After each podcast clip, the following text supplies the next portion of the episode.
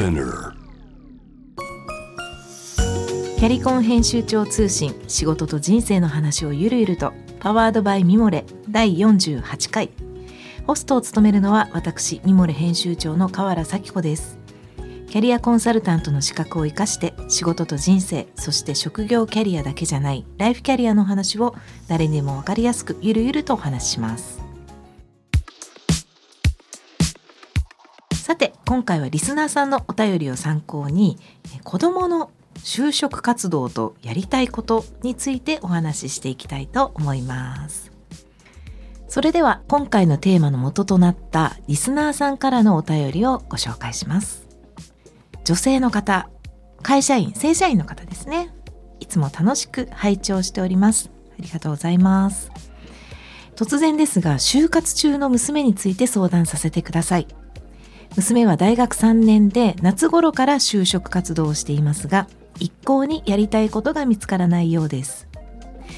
大学では法律について学んでいますが仕事としては考えていないと言います。企業の説明会には行っているもののどれもピンとこないようで最近はやる気を失っているようにも見受けられます。私は家業を継いだためかやりたいことを探すという感覚があまりありません。そのため娘のやりたいこと探しをどのようにサポートしたらよいかわからず悩んでいます。何かアドバイスをいただけますと幸いです。はいありがとうございます。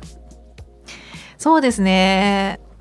私も高校生の娘がいるんですけれどもねご心配な気持ちわかります。なんか子供の問題はまあもうね大きいから大人が親が関与しなくて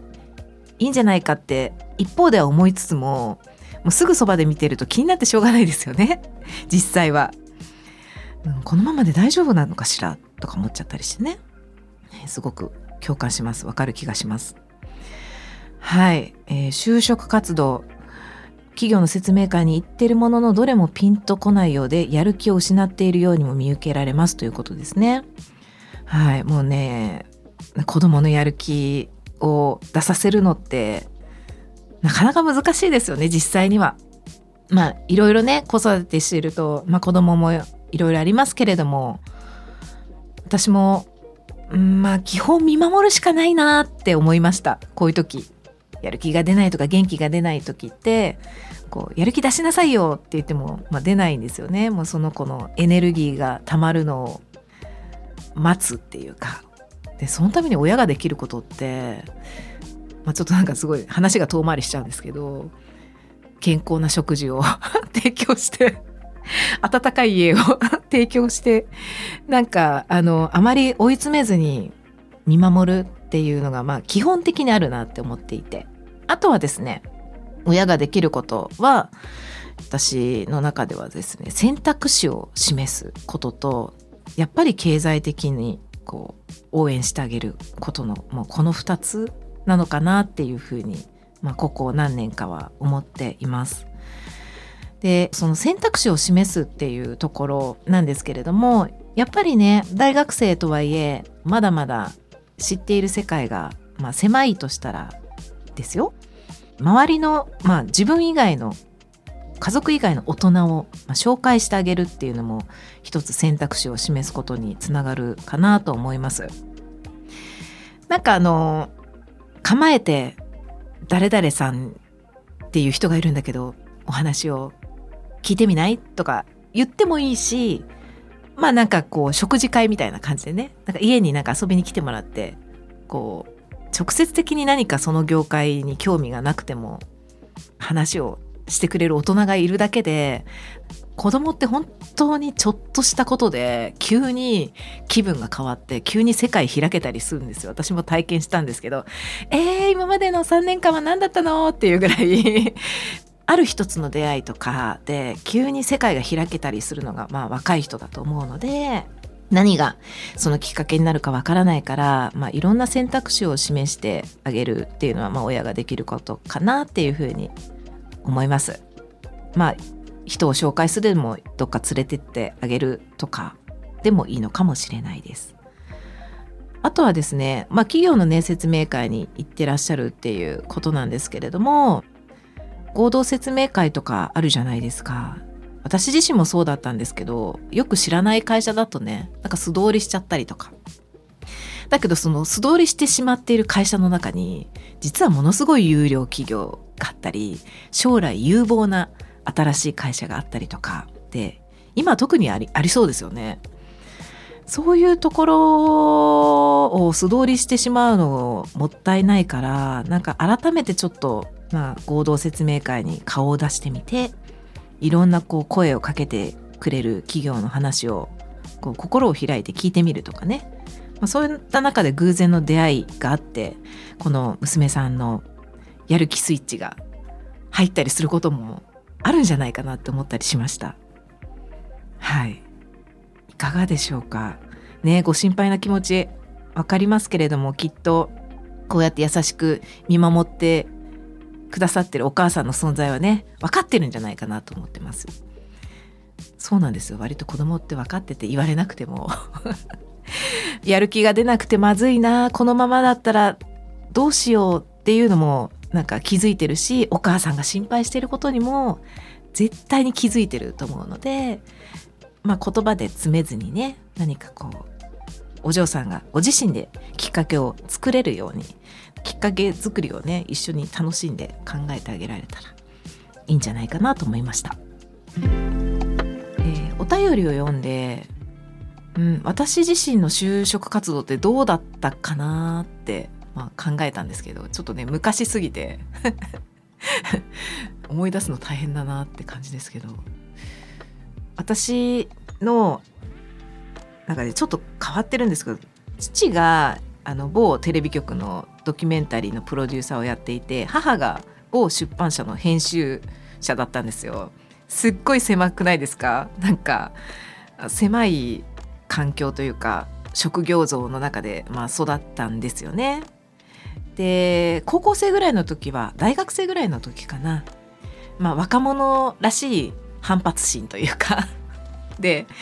私はお父さんとかお母さんとかと違ってマスコミじゃない会社でこう何かを生み出したいみたいなことを考えてた時期もありました。まあ、大学時代に長期でボランティアキャンプに参加したりして、まあ、NPO みたいなところで、まあ、途上国支援のこう、まあ、問題解決とか支援の方法を模索したりとかなんかそういうことにも興味が、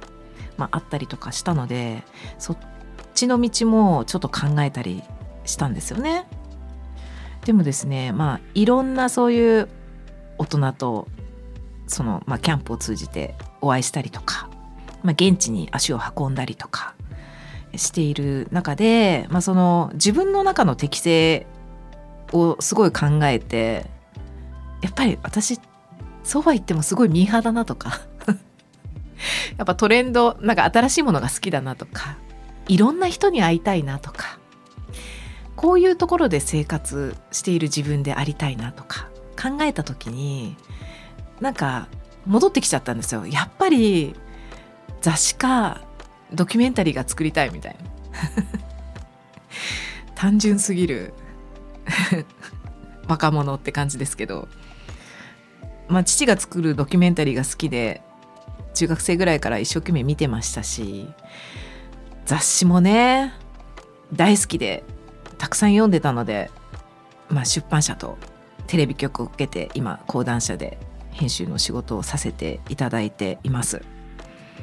うんなんか若者らしい思い込みってあるじゃないですか まあ私はねたまたまその、まあ、ぐるっと回って、まあ、編集の仕事に就きましたけれどもでもやっぱりすごくこう考えが狭くってそれ以上の選択肢を広げることってできてなかった気がするんですよね。まあ、世界を知らないというか、まあ、狭い世界に生きているためにもう絶対に例えばマスコミだと思ったらマスコミしか考えられないってなったりとかするのがまあ若者なのかなって思ったりしました。はい、でも、まあ、今なら思えるんですけど今ならですよもう本当に40代後半になった今だったら合同説明会とかに行って全然名前を聞いたこともないような企業の中にこうワクワクするような成長企業があるんじゃないかな。それを探しに行ってやろうぐらいな気持ちに今だったらなれる気がします。ただ若い方はなかなかそういう考えにならない。みんなが知っている企業に就職したいとか。なんかこういう分野の企業じゃないと考えられないとかなりがちなんですけど